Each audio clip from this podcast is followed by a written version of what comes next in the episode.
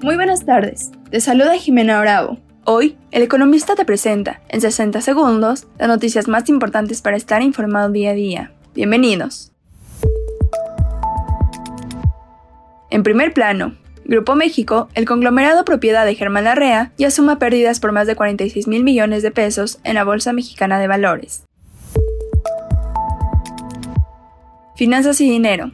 La deuda de Pemex absorbió 21 de cada 100 pesos que el gobierno de México destinó al servicio de la deuda pública en el primer trimestre del año, de acuerdo con la información divulgada por la Secretaría de Hacienda y Crédito Público.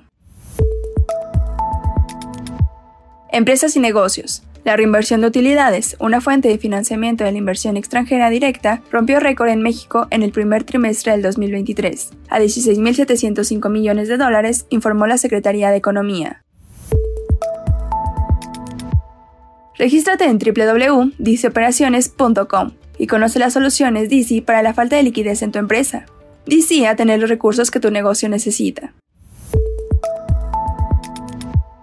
Mantente informado con el economista. No olvides seguirnos para no perderte tus 60 segundos de noticias. Hasta mañana.